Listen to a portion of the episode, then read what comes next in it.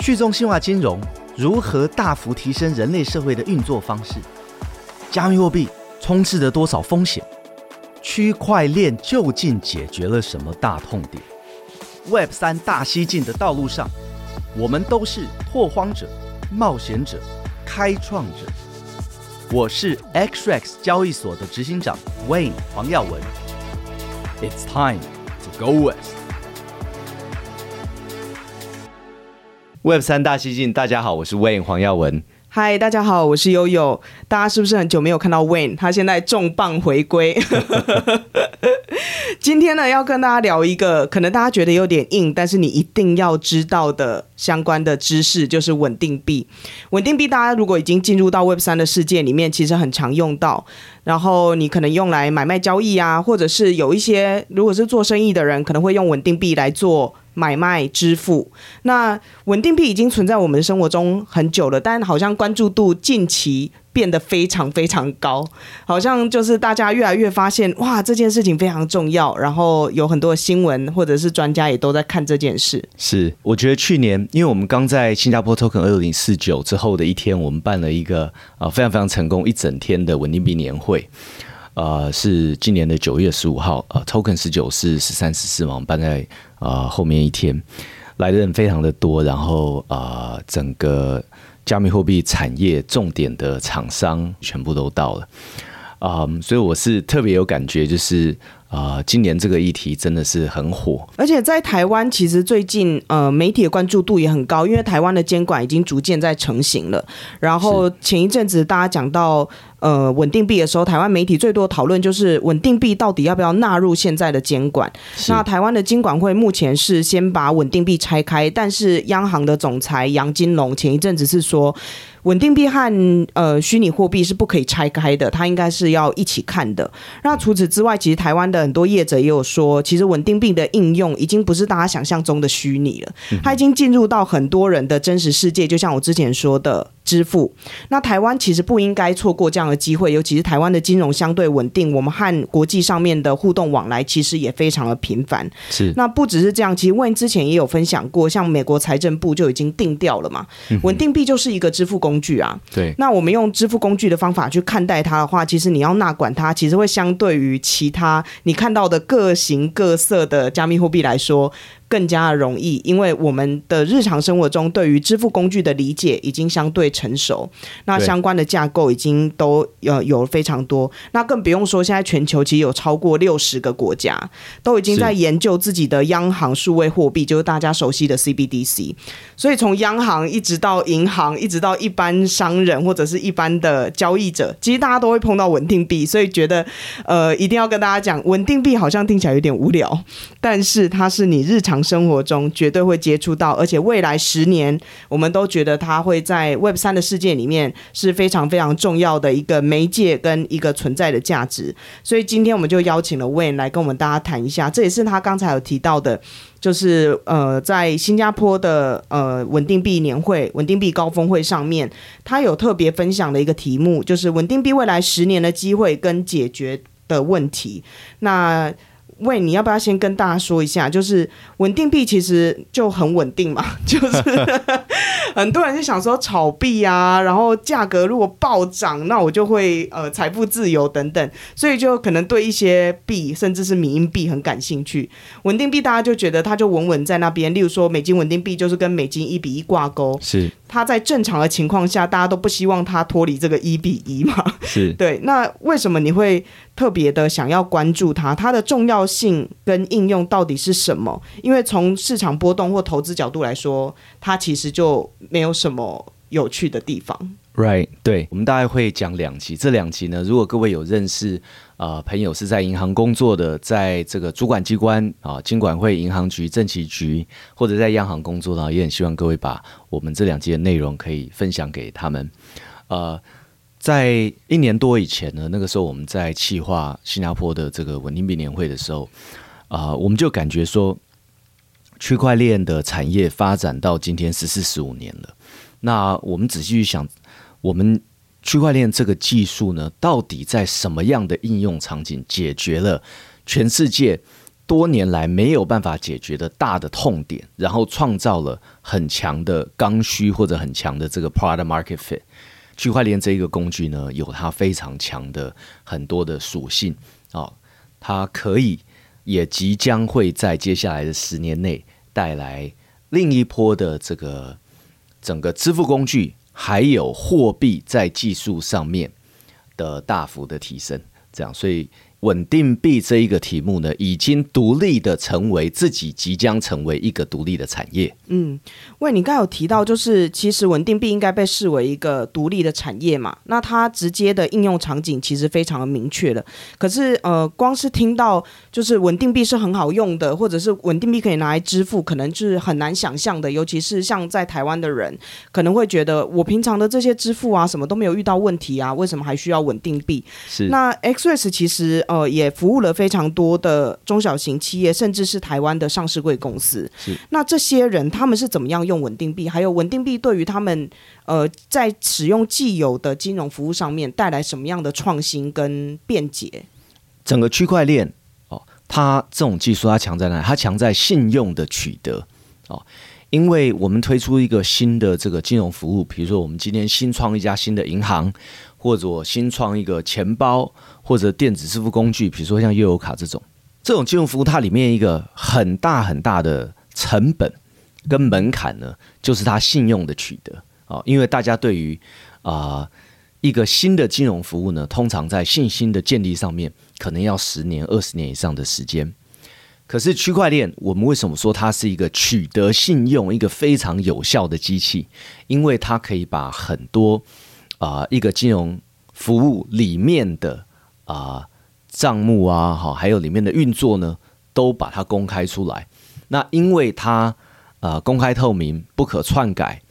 然后呢，所有的历史永久的保存的特性，所以就有可能，当你推出一个新的金融服务，而你用区块链的时候，啊、你比较容易取得大家的信任。这个取得信任的过程可以快的很多。那么稳定币作为一个新形态的金融支付工具，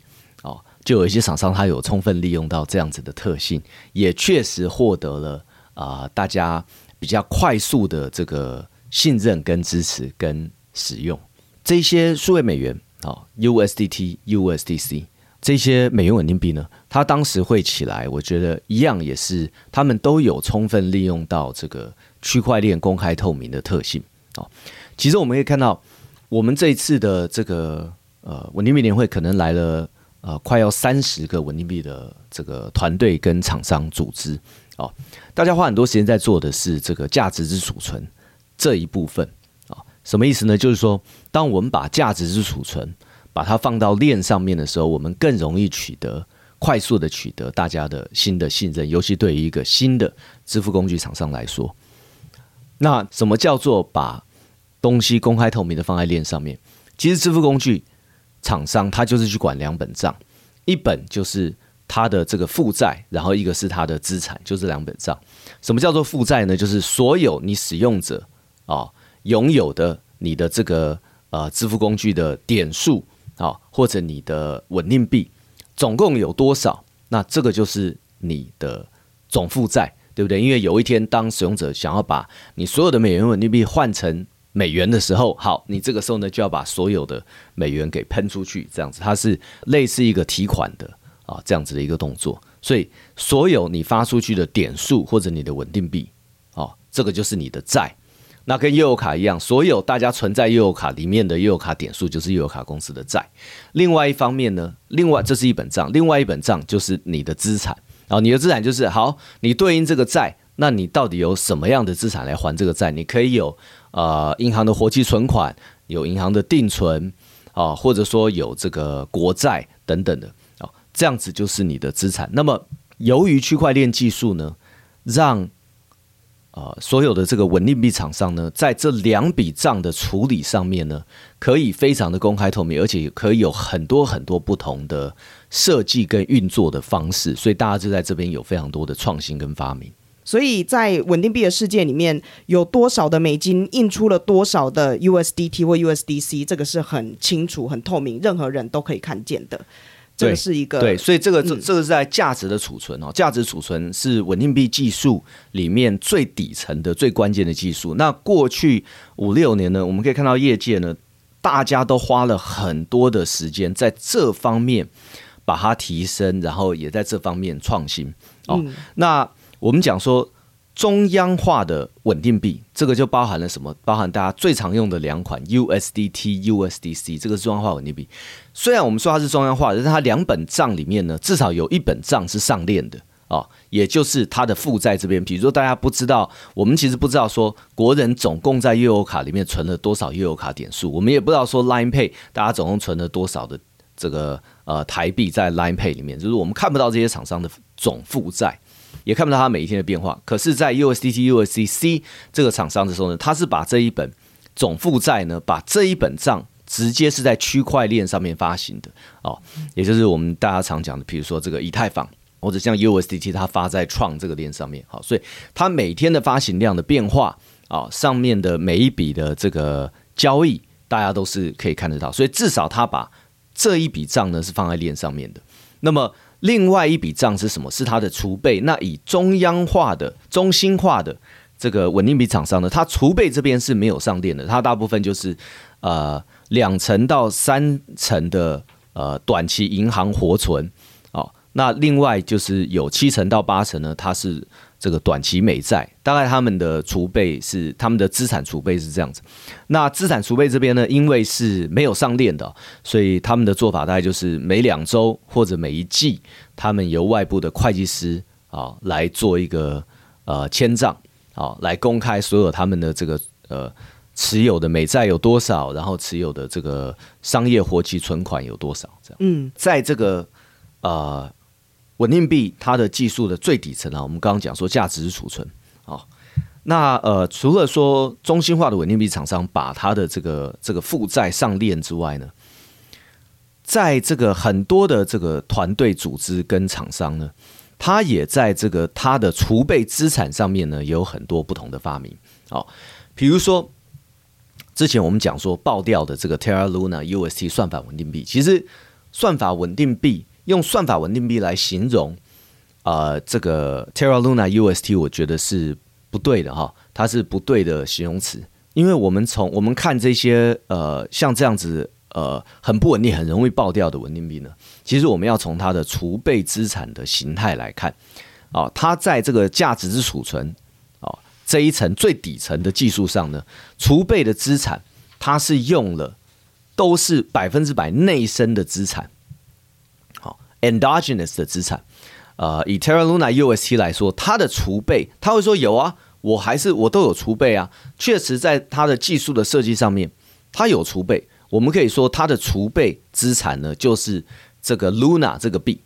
哦，可是这个币用 Terra Luna UST 这一款美元稳定币来做它唯一的储备的问题是什么？是这是一个百分之百内生的储备哦。那么内生的储备，我们也知道，任何一个国家的央行，任何一款货币，哦，还不要提到我们的稳定币，就是传统货币跟传统央行里面，我们大家都知道，如果你大部分的储备跟支撑是内生的话，那一定是非常进入呃容易进入死亡螺旋的。这个是为什么？像啊，我们台湾的央行也要有非常多的外生的储备，就是什么？就是我的。啊、这个美债的部位，对不对？呃，我们央行的这个持有美元跟美债的部位是要非常的大的哦，因为美元跟美债相对台币来说呢，它就是一个外生的货币，它可以很有效的呢来协助我们央行对抗，尤其是外资。对我们台币的这个抛售或者挤兑，刚才 Wayne 在讲的内生跟外生，其实相对来说是一个比较艰难的，就是经济学上面的一个呃名词。但如果用很简单的方法去想的话，就是我去印出了一个东西，然后我说这个就是我储备，而且我要再印出另外一个东西。对对，所以只要那，那你想想看，嗯、我刚刚说，我刚刚说台湾的央行嘛，台币也是我央行印出来的啊，嗯，对不对？那对于不是台湾人，对于外资来说，哎啊，你那个你那个台币，那个台币不值钱啊，那个就是你台湾自己印出来的东西，它值钱在哪里？这样子。那所以说，对于短期的流动性来说，我们的央行它一定有很大一个部位是美元美债。所以当外资把我所有的台币抛掉，他不要的时候，没关系，我有足够的美元跟美债换给你，这样子，那我台币不会一下子就因为你外资的抛售，或者你要你要从我的这个台股里面退出，或者你不要我台积电的股票了啊，同时之间呢，你也不要台币了，你把台币抛掉的过程中呢，会造成我台币在短时间内啊。快速的贬值，这样子就是因为我有这个外生的储备。嗯，所以如果是以大家比较熟悉的传统的金融来想，这个储备资产，那它是所谓的比较。呃，风险低的外生，或者是风险很高，甚至会陷入所谓的死亡螺旋的内生的这个储备资产。如果从一个国家来说的话，像刚才问有提到嘛，像台湾就是央行。那呃，如果都跟台湾相关的东西，例如说台湾的 GDP，然后台湾的台积电，然后台湾的就是自己本身拥有的资产这些，它其实就有一点内生，因为它是环环相扣的。可是如果如果是相对来说比较具有可信度，例如说问刚才有提到台湾的央行持有美债，持有美金，只有其他的外国的强势货币，对，或者是贵金属，对对对对。因为你刚刚讲的很好，没有错。比如说我央行如果用台积电的股票来做储备的话，可是这个是比较内生的性质比较高，为什么呢？大外资会觉得说。台湾如果打仗啊，台积电也会一样会遭到很大的困难。就它有关联性，只要你自己本身发生了什么事情，基本上会牵连到的那一块资产。可是我我台湾我央行如果里面很大一部分我的储备是美元美债或者黄金，嗯，那大家会觉得说啊，好了，其实有天很不幸，你台湾打仗了，那美元不会受到影响吗？美元跟台湾的局势无关嘛，或者全世界的黄金，那黄金大家还是觉得它有价值嘛？不会因为你台湾这边发生的动荡，黄金就没有价值。所以黄金对于我们央行来说，它也是一个外生的储备，这样子。那我们可以看到，像是呃稳定币的这个产业里面呢，当时啊，在大概二零一五、二零一六年的时候呢，最原始的 MakerDAO 就是 DAI 带这个美元稳定币，它。发展出来的时候呢，他那个时候呢，就是完全是用这个以太作为他的储备货币，好，他没有用他自己的这个代币 MKR，好，那么他当时的这个精神呢，就被我们今天的这个 Liquidity，好，LUSD 这一款代币 Liquidity，今天它就是很纯的，就是百分之百都是以太作为储备，哦，那么这样子的一个储备呢，对我来说就是说它是呃至少是半外生。但是不是全外生？为什么呢？因为以 MakerDAO 来说呢，它用以太作为储备，以太不是它自己发行的 MKR 哦，所以我们不能说它跟 Terra Luna UST 一样，它百分之百是内生的。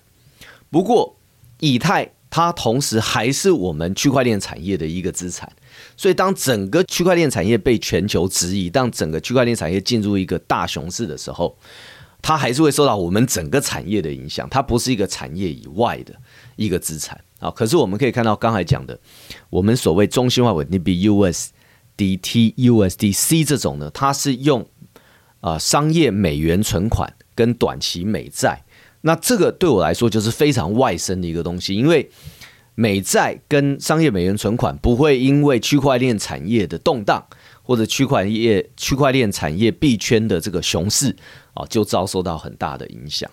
这样，所以在这边呢，我们可以看到，就是说，在这个价值储存这一层，大家会各自发展出很多不一样的啊、创新。那我们也可以讲一下，为什么当时 MakerDAO 跟 Liquidity 他们要用以太来作为这个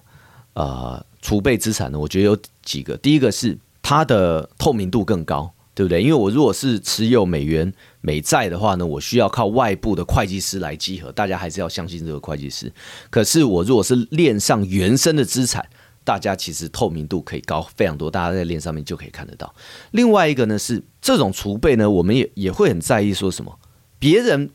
就说你的呃自主权高不高，你的金融自主权高不高？这个储备呢是你自己真的是你自己拥有的，你自己保管的。还是你是必须要托管？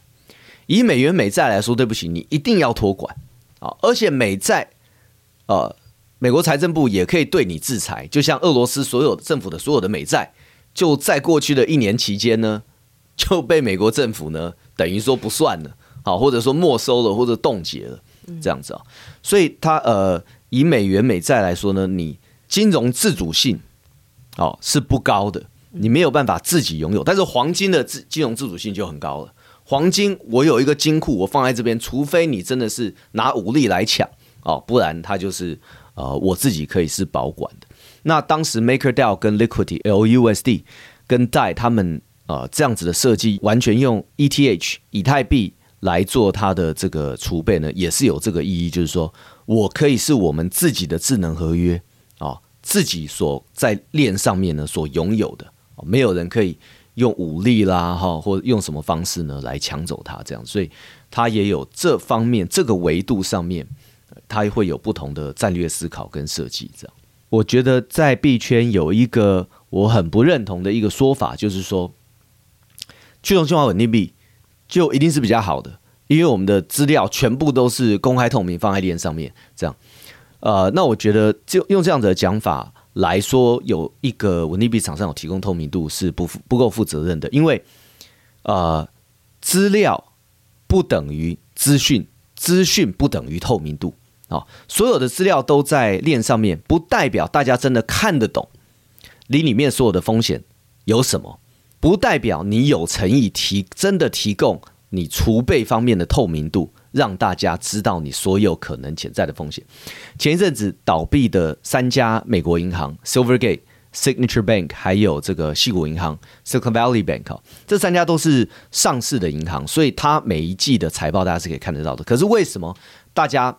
很少人发现说，其实这些银行很有被挤兑的风险。这到底是什么？诶，所有的资料都有，可是，在会计的准则上面，哦，呃，美国目前的规定呢，这个会计的准则呢，我们没有要求每一家银行在公布他们每一季的财报的时候呢，需要把它下面的储备啊，包含它的长期美债，好，是一定要 mark to market 用实时来估值。我们没有。会计准则没有这样要求，所以他们在财报上面呢，都把这些他的长期美债哦，十年以上期的美债呢，它是 hold to maturity 啊，就是说它估值的方式是说，假设我把这个债一直持到这个债到期啊，我我把它持有个十年，好。对啊，那这样你不会打折。但今天如果你遇到挤兑，你要把它抛售掉的时候呢，你其实会打一个很大的折扣。那因为会计准则没有要求这个，所以他们就在财报上面没有呈现。因为他们没有呈现，虽然所有的资讯都有，但是很少人注意到这三家银行有巨大的风险。同样在呃去中心化的美元稳定币上面，我看到很多很多这样子的问题，大家只是一直在讲，我甚至觉得呃这样子的讲法。讲难听一点是在骗使用者，这样就是说你一直在讲说哦，所有的资料都在公公开透明在链上面，可是当你没有用对的会计准则去忠实的把所有你这一套稳定币系统在储备方面可能的危险，依照会计准则去把它有效的沟通跟表达的话，那其实你是完全没有做到这个透明度，所以在透明度这个又是另外一个维度。啊，每一个稳定币系统它，它提供出来的透明度很不一样。休息一下，马上回来。Web 三大西进是由 XRX 交易所与数位时代旗下的 Web Three Plus 平台联名推出的 Podcast，每两周推出新内容，由 XREX 的两位共同创办人 Wen 黄耀文与 Winston 肖慧宗，以及执行长办公室资深总监悠悠游芷薇轮流搭档。与各方嘉宾切磋交流，深入解析 Web 三的最新动态。但因为其实当我们讲到稳定币，最重要一件事情就是它要够稳定嘛。就是说，今天我说这个东西的价值，如果它是美金稳定币，它的价值就跟美金一样的话，我去支付或者是我去兑换的时候，它就要能够去兑换给我那样的价值。所以它是一个支付工具。所以，例如说稳定币的时候，大家最最最怕一件事情就是脱钩、脱钩、脱钩嘛。就你一听到它不是一比一，或者是它已经远离一比一有一点距离的时候，你就开始非常紧张，因为稳定币。开始不稳定的时候，就是它的风险所在。可是刚才问你提到，一直不断的在提到它背后的储备是什么，然后它呃思维逻辑是什么？为什么它使用这一个呃资产来作为它的储备？那它是不是撑得住？等等。其实回归到一个核心点，就是作为一个支付工具，稳定币就是要够稳定，然后它要能够去体现它的价值，让大家可以在真正的应用场景上面好用嘛？对对，所以。这个也是为什么我们办稳定币年会哦，因为呃很多稳定币的这个厂商或发行的组织，一直强调说它的储备就是在最底层的这个价值储存，好，他们有多么的稳定这样子。但是我这边也要讲，就是说，就像悠悠刚才讲的，稳定币是不是会脱钩？即使你下面的储备是超额储备，不代表你不会脱钩。这样子哦，你的储备是你最后的一道的防线。但是你前面，如果你真的要做到随时市场不同的情绪下面你都不脱钩的话，你的防线要前面要多哦，不是只是到你的储备。为什么呢？因为你的储备虽然有这么多，但是大家能不能及时的跟你换到？当你这个兑换的速度不够快的时候，常常市场会形成恐慌，那它就会在刺激市场啊，是你控制不到的很多很多的地方，它就开始脱钩了。这样子，嗯，但这个也是另又是另外一个维度，它也是在这个。价值储存这个最底层这边呢，大家的储备的种类是什么哈？然后每一个厂商，它在这个对应挤兑的能力的时候，它的它的速度上怎么样啊？还有你的资产在兑换的时候啊，它本身的速度，比如说美债，它在呃它流动性算是不错，对不对哈？那呃不同的资产有它不同在面对挤兑的时候可以有的速度。我们刚才讲到这个。算法稳定币哈，我说用这个算法稳定币来讲一个主要是内生的呃资产支撑的这个稳定币呢，我觉得不能用算法稳定币。那我想讲一下，当时算法稳定币也是在这一层价值是储存这一层啊，它的一个专有名词哈。它主要我们所谓算法稳定币，算法稳定币当时的定义啊，在后来被搞混之前，算法稳定币定义呢，并不是在储备。是内生还是外生，而是在我们这一套稳定币支付系统，我们要我们的治理跟监管上面，啊，我们有多么的人为，我们的恒定性啊，immutability 啊，就是它啊，它的改变性有多好或多不好，它的永恒性有多强，immutability 有多高，那它受到人为的因素、人为的影响有多大？那当时的这个算法稳定币，哦，这些技术呢，它主要它不是要用内生资产来作为它的储备资产，它最主要的呢是它要在它的重大的治理框架还有重大的决定上面，它不要有人为的影响，它要有非常强的永恒性、恒定性啊，immutability，意思就是说。当时所谓号称算法稳定币呢，它主要是在治理跟监管跟决策这一方面呢，它完全是靠程式化写死在那边的哦，所以它不会因为呃某个人啊、变了哦，或者或者哪一个团队的什么人改变了，或者被抓起来或者怎么样的啊，它这一套呃稳定币支付系统呢就会有巨大的变化啊，这个是所谓算法稳定币，所以当时算法稳定币呢。呃，某种程度来说，他的思想有一点是在致敬这个比特币中本聪的比特币。为什么呢？因为中本聪比特币的设计就是你不需要中本聪的啊。中本聪后来也完全的消失了。可是比特币在没有一个领导者，没有中本聪，没有任何人可以对他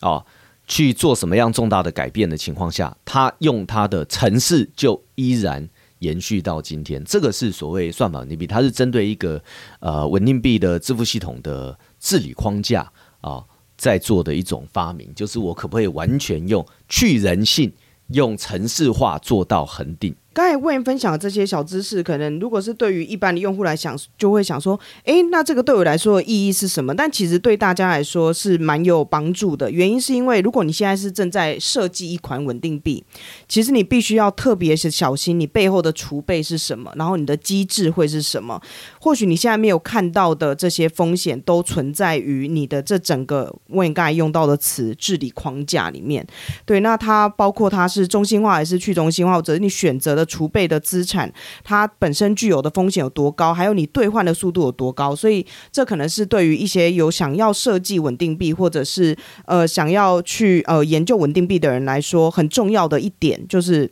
它的储备还有它整体的呃运作的模式是什么。那如果是对于一般的用户来说，其实现在有越来越多稳定币可以选嘛，光是最大的 USDT 还是 USDC，你要选谁，你可能就已经要决定了，或者是之后有更多的不同稳定币，像现在不只是美金稳定币嘛，我还有欧元的稳定币啊，像 Eurocoin 等等，然后它也有分不同样型的呃稳定币，那有一些呃它有提供不同的功能等等，那你要去理解它到底稳不稳定，还有你是要用它来做什么事情，其实就必须要去思考稳定币它本身的角色就是一个支付工具，然后再来就是你在使用它的时候，你要要不要担心它会不会脱钩？其实你就从刚才 Wayne 所分享的这些知识里面去看，对你就可以知道，对一个使用者自己本身来说的话，你今天要选择哪一个稳定币来交易的时候，其实这是相对简单，但是很多人平常没有注意到的事情。对对，还有最后的一个维度，就是在我们现在还在谈最底层的这个框架嘛，就是最底层的这个技术，就是这个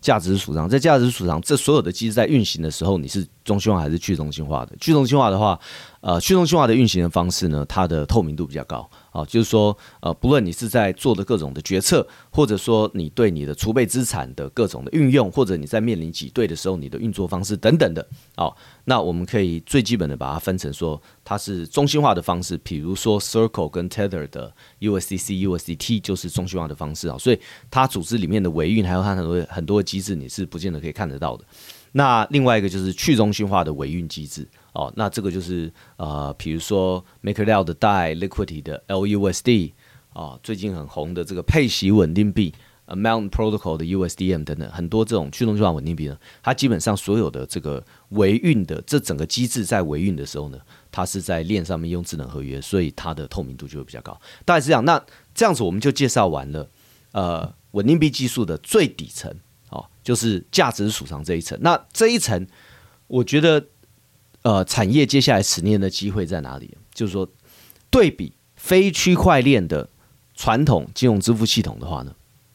我们在这一层哦，价值储藏这一层，我们用区块链技术做各式各样的发明，主要就是可以做到透明度更好。这个货币或者支付系统本身呢，我们可以可程式化啊，programmability。就是我可以写，我对于货币我是可以自呃把它自动化的，我可以呃写程式去控制一个货币啊，好好像是这个货币可以自动驾驶一样，self-driving money 这样子。对，那再来呢，最后呢，就是说在，在我觉得在这个金融自主权上面，我们在价值储存这边，我们可以有很很大的提升跟创新啊。为什么说金融自主权呢？比如说传统的这个。呃，储备啊，如果我们是用银行，或者说我们有美债，这个自主权我们都不高啊。美国它可以去没收我们的美债，银行它会倒闭啊。那黄金是我们金融自主权高的，我们可以作为储备资产呢，我们可以自己来保管，但是它比较不方便。可是链上原生的啊，像是以太币啦啊这样子的一种资产呢，它呃，我们在拥有它作为我们储备资产啊。来运行一套货币系统或者支付系统的时候呢，它的金融自主权是非常的高的。这样子，这个是我在比特币产业最底层价值之储存这边啊看到的机会，就是透明度、可程式化的特性，还有就是金融自主权。这样，那我想要来谈，从在这上面我们在架构啊，就是在架构什么呢？因为产业在这边。在底层这边花了很多的时间，价值储存这边，但是我觉得接下来的决战点，决战点，哦，其实是交易之媒介，绝对不是价值之储存，哦，也就是说，一个稳定币，好，你不论价值储存你怎么样设计，你用美债也好，你用原生的以太币也好，那个是你的设计，设计的优劣，我觉得不是一个稳定币是否成功能被大家使用。的决战点还是在交易之媒介，好，交易之媒介是堆叠在价值之储存上面的。什么叫做交易之媒介呢？就是任何一款支付系统，任何一款货币，台币、日币、欧元、美元，任何一款货币，在这个世界上面有人使用，可以稳定的运行，它一定要成为某一种大家需求的。商品或服务独特的交易之媒介，它一定要占据这个角色，不然它所以是不论你的价值之储藏设计的，你觉得有多稳固啊？你用了多少的外生的东西，这都不会是一个特别稳固的货币，或者是稳定币支付系统都一样，一定要占据到独特的交易之媒介的角色啊。那这中间。我可以用这个日币啊，因为这个跟我们大家生活很相近。日币谁在帮忙日币稳定？好，那日币它是一个什么样的独特的交易之媒介的角色？那这个怎么样协助它更稳定？我们可以来做有一些我们日常的观察。我们台湾人呢是非常喜欢这个日本的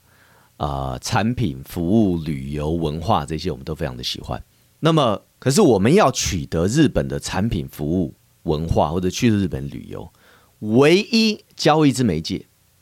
就是日币。你一定要透过日币去取得这些东西。你你有美元，你有台币，你是没有办法到日本去旅游，没有办法到日本去买这些日本制造的这些商品跟服务。一定要透过独特交易之媒介就是日币。所以呢，我们可以看到，当每次日元贬值、日币贬值的时候。谁在帮日币做第一层的这个啊、支撑？其实台湾人每次都贡献的很大啊，我们是他们最前线的日币的这个价值的抵御啊，常常是我们台湾的消费者。为什么呢？因为当每次日币贬值的时候，台湾的台湾人就会有非常多的呢，诶，我们赶快去换一些日币来放起来，不是因为。大家喜欢日币，不是因为台湾人喜欢日币，尤其正在贬值中的日币，不是我们喜欢日币，而是我们喜欢日币背后所能够取得的日本的商品、服务、文化、旅游这些东西。哦，那所以我们必须要取得它的这个特殊、唯一的交易之媒介，就是日币。所以各位也看到，在日币每一次贬值的时候，都还轮不到日本的央行。出来抵御日币，台湾这边的消费者就会很有机的、自然的、主动的啊，去对为日币提供它的支撑啊。我们会买用台币换很多日币来囤起来，这个就是因为日币它有占据到一个特殊交易之媒介的地位，而这个特殊交易之媒介后面所能够取得的商品跟服务。是有价值的，是全球需求的。那么这个时候啊，它的这个地位会作为它是不是脱钩？它在贬值的时候呢，第一线的抵御能力就是这一个特殊的交易之媒介，而不是你下面价值之储藏。所以我们可以看到在，在呃我们区块链产业，很多人在研究各种这个稳定币的时候呢。着眼点都是在价值之储藏哦，它下面的价值之储藏，它是美元还是美债还是什么什么什么？但是其实那个已经是最后一道防线了。在这个防线之前，如果说我们说随时都要不脱钩的话，我认为其实非常非常非常重要的是，它有没有一个独特交易之媒介的角色。嗯，所以刚才问呃，延续前面讲的，就是说稳定币之所以要稳定化。呃，最后一道，但是我们是优先讲的，就是价值之储藏嘛，就是说它背后储备是不是可以支撑？但是呢，在更前面一点点，其实是我们一般人，我们是不是用得到它嘛？用更简单的来讲，就是说我是不是可以用它去买东西？就像是我需要日币一样，就是我是、呃、对，嗯，我是不是能能用不够？我必须要用，嗯，就我能用，我想用，而且必须要用，被迫使用，嗯、你要有那种被迫使用的感觉，就是哇，今天日币跌价，然后搞不好，搞不好日币以后泡沫了。可是，可是我想要去日本玩，就我下礼拜就是要去日本嘛，然后我就是需要日币。对，可是我很，我就是要买日本的什么什么东西，那我没办法，我只好你要有这种。被迫使用的这种感觉，或或者是另外一个台湾人常见的例子，就是说，哦，英镑一直在贬值，但英镑贬值的时候，大家赶快买，因为我要去英国留学，对，这样子，对，嗯、它后面是有东西是你很想要的，嗯，那你被迫要使用它的时候，它就会有这个很有机的价格的支撑。当一个货币，美元、欧元、台币、日币，它确实成为一个特殊的交易之媒介。它后面有很重要的商品或服务是大家想要的需求的，而只能够透过它这一款货币的时候呢，它就成为了一个金融主权哦。这个是可能是政府最大的主权哦。哦，就在我这个经济体系里面，哦，今天我台湾你要来买我台积电的股票，你要来买我制造的啊这么多的好的东西，不好意思，台湾政府说你只能透过台币。那这样子的一个独特的交易之媒介，就会形成一个金融主权，非常的重要。所以你再去想一下的话呢，其实一个稳定币或者一个货币，它形成了这样子一个金融主权的呢，它其实就是帮忙在运行这样一个经济主权里面的 GDP 喽。好，它承载这个经济主权里面的 GDP。所以你如果可以在一个拥有这个强壮的这个啊。高生产性的 GDP 的金融主权里面，你站住了唯一的这个交易之媒介的角色的话，那你就会是一款比较稳的货币或者比较稳的稳定币。所以，在这个第二层哦，就是稳定币支付系统的第二层交易之媒介上面呢，我觉得接下来十年大家要做的呢是什么呢？是创造由应用场景。去创造出钱的流速，啊，money velocity，钱的流速。因为当钱很快的在流动，但当你发觉你作为一个支付系统，或者你作为一档货币，国家的货币，你的钱的流速快的时候呢，也就表示说什么？因为大家一直在用它，大家一直在用它的时候呢，你后面的储备啊，你的价值是储藏那一层呢，就会更稳定。它像是一个钟摆一样。你这个钟摆下面，你的流速越大，你摆数越大，你上面呢可以越恒定哦。所以，当一个稳定币支付工具它的流速被它创造出来越大，它应用场景越好的时候呢，也就表示大家越不会去对它去做挤兑，那么它的价值之储藏的那一层就可以更稳定。所以，我们接下来十年在这个这个稳定币支付工具在这个交易之媒介的。这一块呢，我们要做的事情就是利用应用场景去创造出流速，可以去承载一个经济主权的 GDP。嗯，刚才呃为你提到一个很重要的事情，就是说稳定币其实在明年就算是问世十年嘛，因为呃。人类的第一款稳定币是在二零一四年由 Tether 发行的这 USDT，然后后面就有非常多的发展。那在我们录音的当下就是第九年，明年我们就要看到第十年。那 Wayne 很期待看到的就是说在。接下来的十年，我们已经有看到稳定币的龙头了，也看到了一些应用场景。可是这个应用场景应该要更加扩大，就是有更多人用，而且更多的地方可以用，更多的原因你要去用到稳定币。那在这样的情况之下，稳定币的流动的速度就会变得越来越快，它就会越来越稳定，而且越来越大家采纳的机会越多的话，基本上就让稳定币形成一个自己本身的呃独立的产业。而且会是一个很大的产业。对，嗯，对，没错。那接下来我我我想讲哦，就是说它最独特的机会是在上面的一层，就是计价的单位这一层。哦，它独特的为整个货币史来说带来的机会。我们刚刚提到说，当一个呃稳定币它有很好的应用场景以后呢，它就成为一个这个呃特殊的交易之媒介。那一个特殊的交易是媒介就是一个经济体的啊、主权啊，一个主权就形成了。那我们可以来看啊、哦，在历史上面，经济的主权的形成，比如说在二次大战之前，全世界的这个主要的储备货币是英国的 sterling，对不对？二次大战以后变成美国的美金。那不论是美金或者 sterling，它有效的成为框出了一个非常大的一个金融主权啊！以今天来说，全世界的各种的交易常常都是需要用到美元，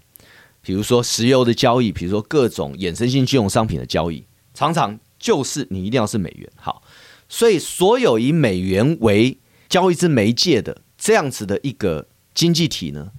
就是美元的经济主权。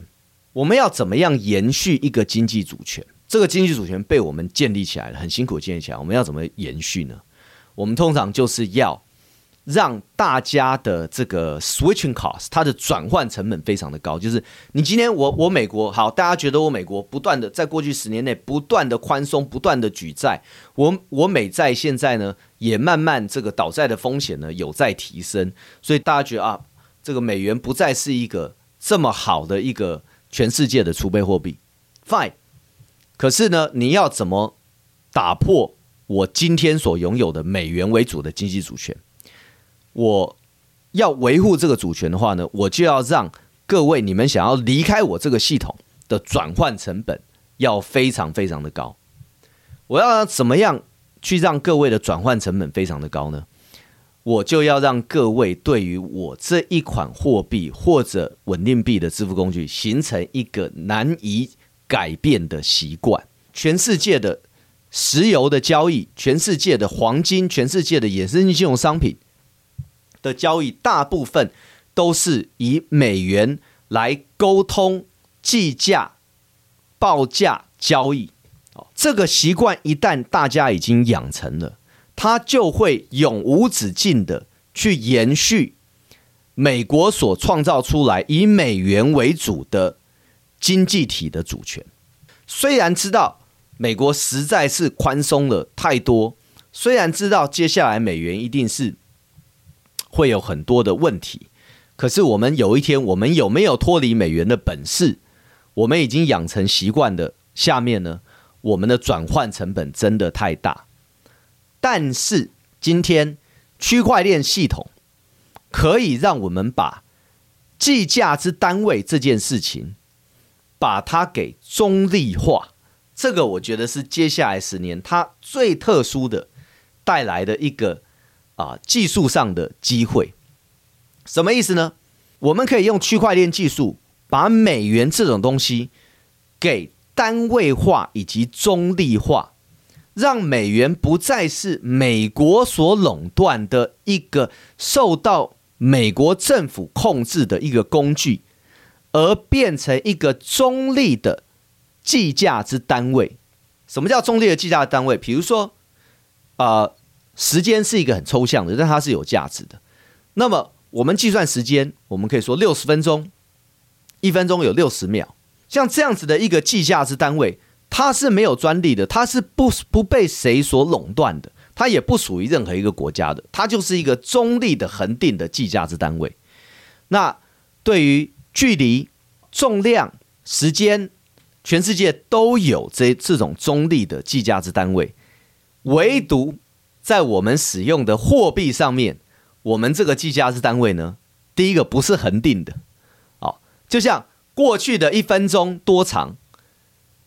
五千年前一分钟的时间是多长，现在一分钟还是这么长，可是。三十年前一个美元可以买多少东西？现在一块美元可以买多少东西？是完全不一样的。它不是恒定的，而且它是受到某一个主权所完全垄断控制的。但是我们又已经养成习惯，我们的转换成本太高的情况下，我们可以借由区块链的技术做出完全中立的美元计价之单位。